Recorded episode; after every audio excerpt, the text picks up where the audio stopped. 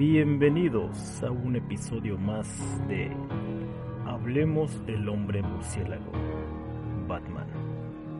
Episodio 12. Alicia en la ciudad sin maravillas.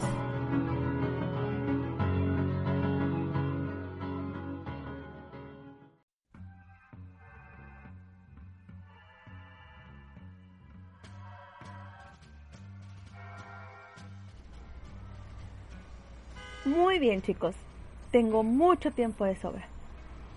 ¿Cómo ven si les cuento una historia? Por sus expresiones creo que han dicho que sí. Muy bien, ¿cómo que les gustará? Mm, ya sé, ¿qué les parece si les cuento algo de fantasía combinado con algo de realidad? En las calles una centera de muchas cosas locas y extrañas. Muy bien, entonces empecemos con la historia. Alice era una chica no muy alta, delgada de cabello largo y rubio. Trabajaba en una de las compañías de las empresas Wayne como secretaria. Una noche de fin de semana le invitaron a una fiesta. Buscó un vestido para la ocasión ese mismo día por la tarde. Anduvo en varias tiendas de ropa. ya saben, una chica no descansa hasta encontrar la vestimenta correcta. Todo iba bien, hasta que se sintió observada. ¿Conoces ese sentimiento? Como que te persiguen y observan cada paso que das. Supondré que dijiste que sí. Así que decidió terminar su búsqueda.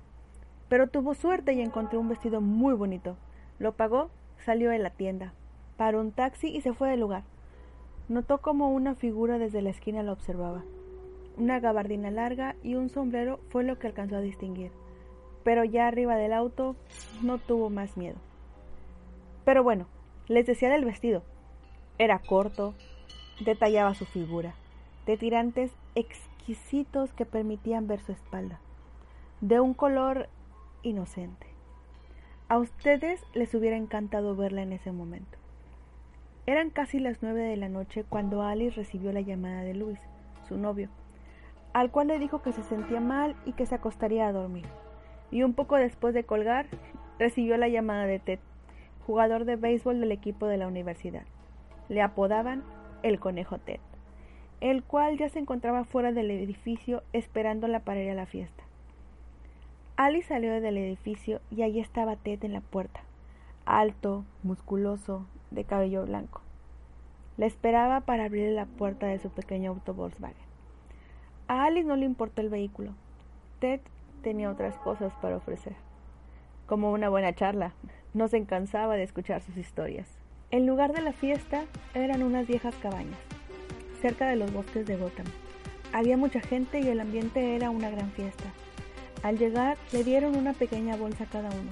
Una pequeña botella y un pequeño pedazo de pan era lo que contenía. Que disfruten la fiesta, dijo la chica que los recibió. Caminaron un poco. Ted buscaba a sus compañeros de equipo entre la multitud. Oye, Ted, ¿de quién es esta fiesta? Preguntaba la inocente Alice. Ted le respondía que era de uno de sus amigos, hijo de un doctor del asilo Arkham. Es su cumpleaños o algo así, mientras seguían caminando entre las cabañas buscando a los demás miembros del equipo. Pero bueno, ¿qué esperas? Intégrate a la fiesta. Abre tu bolsa de bienvenida. Alice abrió la bolsa y, confiada por las palabras de Ted, bebió del líquido de la botella. Mira, ahí están, le decía Ted a Alice mientras señalaba a sus amigos que estaban todos reunidos en la última cabaña, la más alejada de todos y la más cercana al bosque. Miren lo que les traje, dijo Ted a sus ya enfiestados amigos. Sus amigos saludaron muy efusivamente a Alice, la cual se sintió un poco incómoda con tanta amabilidad, pero no dijo nada al respecto. Uno de ellos observó la bolsa de Alice y le dijo Vamos, Alice, aún te falta comer el pan. Destapó una cerveza, se la dio. Toma, para que comas a gusto, le dijo el beisbolista. Alice sonrió mientras sacaba el pan de su bolsa.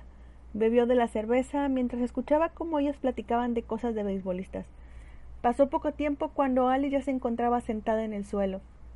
Sus ojos se cerraban.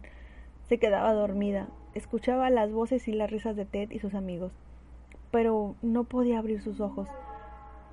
Sentía muchas manos encima de ella y le acariciaban el cabello, se lo jalaban. Su cuerpo estaba adormecido. Quería abrir sus ojos. Luchaba por hacerlo, pero no podía. De pronto comenzó a retomar energías y con los ojos cerrados se puso de pie. Dio unos cuantos pasos, sintió resbalarse como el lodo, cayó un río. Abrió los ojos y se encontraba luchando por nadar contra corriente. Ya no veía a la gente de la fiesta. Comenzó a gritar por ayuda y casi terminó ahogada en lo profundo del río, pero tuvo la suerte de que unos gemelos andaban por ahí. Esa noche, en esa zona del bosque, en ese preciso instante, la sacaron, la rescataron, la cobijaron. Alice estaba un poco confundida y quería irse a su casa, pero los gemelos le decían que no era el momento de hacerlo, que se quedara a descansar con ellos. Alice insistía que no era el momento de hacerlo, pero al parecer los gemelos tenían otra clase de planes para una chica guapa y con poca ropa. Se acercaban demasiado a ella. Alice comenzó a correr, corrió hacia el bosque, escapando de los gemelos gordos. Caminó, caminó y siguió caminando. Le dio un poco de hambre y curiosamente la pequeña bolsa aún estaba con ella y dentro un pedazo de pan. Así que le dio una mordida más.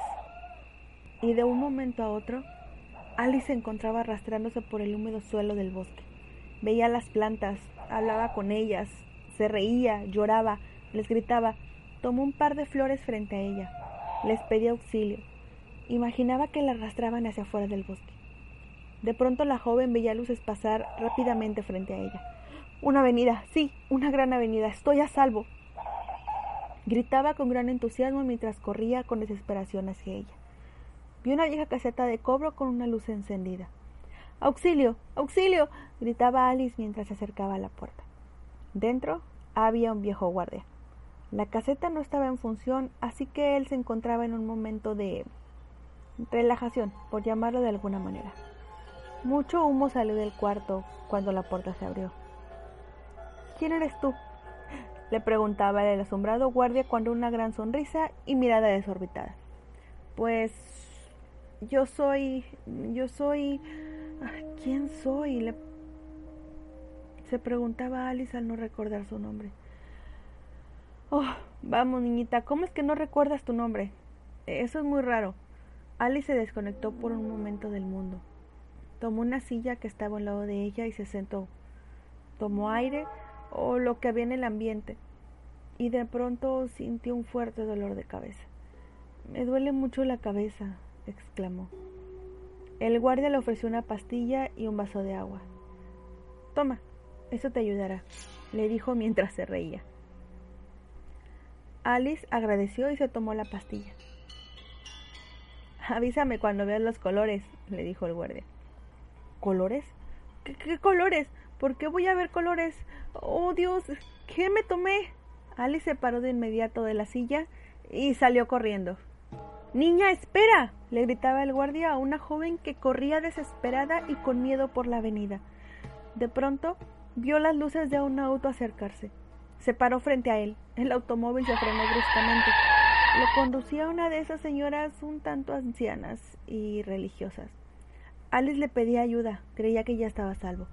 Sin embargo, en cuanto se movió un poco del frente del auto, la anciana arrancó de nuevo gritándole ¡A un lado, maldita drogadicta! dejándola botada en medio de la solitaria avenida. Caminó un buen rato hasta que vio un indigente. Disculpa, ¿hacia dónde va esta avenida?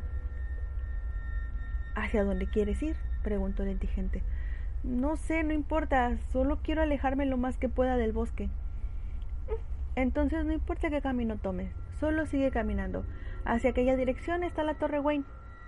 ¿Wayne? Oh, ya sé dónde quiero ir, el laboratorio de neurología. Necesito tomar un taxi. ¿Por dónde es probable que tome uno? El indigente dio un par de instrucciones algo confusas, pero al fin de cuentas pudo encontrar un taxi después de unas cuantas cuadras. Llegó al laboratorio, se bajó del vehículo sin pagar, entró a recepción y el guardia la reconoció de inmediato. Alice se sentía salvo. De pronto del elevador del edificio salió su jefe, Jarvis Tech, quien estaba a cargo del laboratorio. Corrió hacia él, lo abrazó y subieron al ascensor. Llegaron al laboratorio y ahí le contó lo sucedido al doctor Tech. Decidieron ir a la comandancia de la policía a presentar la acusación pertinente. La comandante Quinn, quien tenía una noche muy ajetreada, porque ustedes saben, Gotham, estaba de guardia. Cuando Tech y Alice se presentaron, Quinn estaba agrediendo física y verbalmente a un par de oficiales por un trabajo mal hecho a su parecer. Al terminar con esas pobres almas, escuchó el testimonio de la joven rubia, la cual estaba a punto de ser encarcelada por alterar el orden público y estar bajo el influjo de sustancias prohibidas. Argumentaba también que era algo que ella misma se buscó. Jervis pagó una fianza y se fueron de la comandancia. El doctor Tech dejó a la chica en su departamento. Y pudo haber terminado ahí. Sin embargo, Jarvis se sintió frustrado por lo que aconteció, ya que el acosador de Tech se encontraba profundamente enamorado de Alice. Era su amor platónico o algo más, y esa noche no la pudo espiar más porque le pidieron avance en su nuevo invento. Sentía que era su culpa lo que le había ocurrido. Así que, días después del acontecido en el bosque, Jerry Tech usó su tecnología de control mental sobre uno de los jugadores del equipo de béisbol. Lo manipuló de tal forma que hizo que colocara una bomba en el vestidor del equipo y la detonara cuando todos estuvieran reunidos. Y bien chicos, ¿les gustó? espero que sí. Me parece escuchar las sirenas de las patrullas acercándose. Disculpen por tenerlos tan amordazados.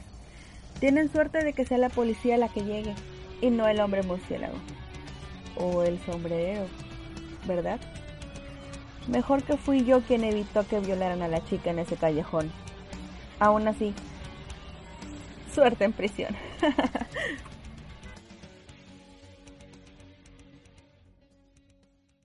Y este fue el episodio número 12 de Hablemos del hombre murciélago. ¿Y qué tal, Romina? ¿Qué te pareció este episodio? Algo un poquito diferente, este, pero bastante, bastante entretenido y, y bastante real dentro de, de la historia, la verdad.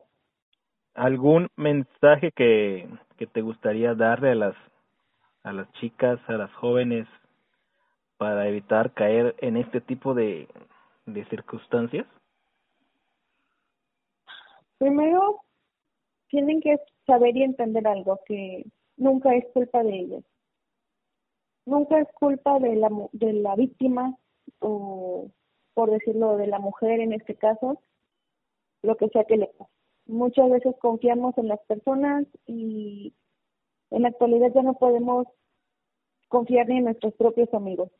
Entonces, desde un principio, darnos cuenta que no es nuestra culpa, pero siempre estar atentos a todo. No porque conozcamos de siempre la persona va a ser que nos dé lo mejor, la mayor confianza, o siempre va a estar dependiente de nosotros, o siempre nos va a cuidar. Hasta nuestros mejores amigos nos pueden traicionar. Ok abusado siempre con eso. Muy bien, muchísimas gracias por el mensaje.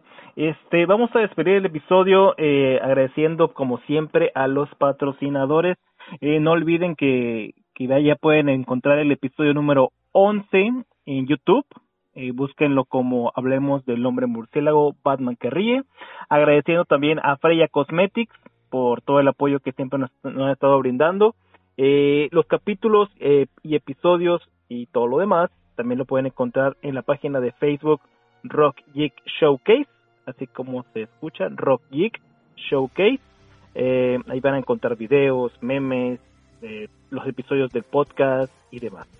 Eh, también por ahí a la doctora Débora, Débora Wong, así se encuentra en Facebook.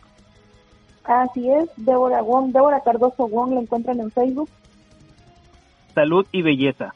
Eh, ah, ¿Qué podemos encontrar en esta página así rápidamente, Romina? Van a encontrar tips sobre, sobre cosméticos, sobre este, cuidados de su piel, sobre tips de maquillaje, uh, ofertas, descuentos, promociones también, sobre tratamientos faciales, cuidado con colágeno, diferentes tipos de mascarillas y tratamientos de rejuvenecimiento en oh. general. Y si mandan mensajito con el que escucharon esto aquí en, en, Hablemos de los de Murciélago, se les va a hacer un descuento súper especial todo este mes de febrero. Aplica para todo el estado de Tamaulipas. Así es. Ok, perfecto. Bueno, eh, saluditos, saluditos a toda la gente de San Luis Potosí. Por ahí estuvimos eh, eh, fin de semana, los días pasados, eh, por allá en Real de 14, muy bonito lugar, visiten San Luis Potosí, visiten Real de 14, hagan todos los paseos posibles, váyanse eh, con un tanque de oxígeno, porque realmente en, algún momento lo, lo, pueden llegar a ocupar. Eh, saluditos también por ahí a la gente de YZ o White eh, Radio, eh, un podcast que lo pueden encontrar también en Spotify. Un saludote, próximamente colaboraciones. Eh, ¿Algún saludo que quieras mandar, Romina? Ay, por el momento ningún saludito, se me fueron ahorita de la mente. Este. Bueno, sin, sin nada más que agregar, muchas gracias y nos vemos a la siguiente batidora en el mismo Vaticanal.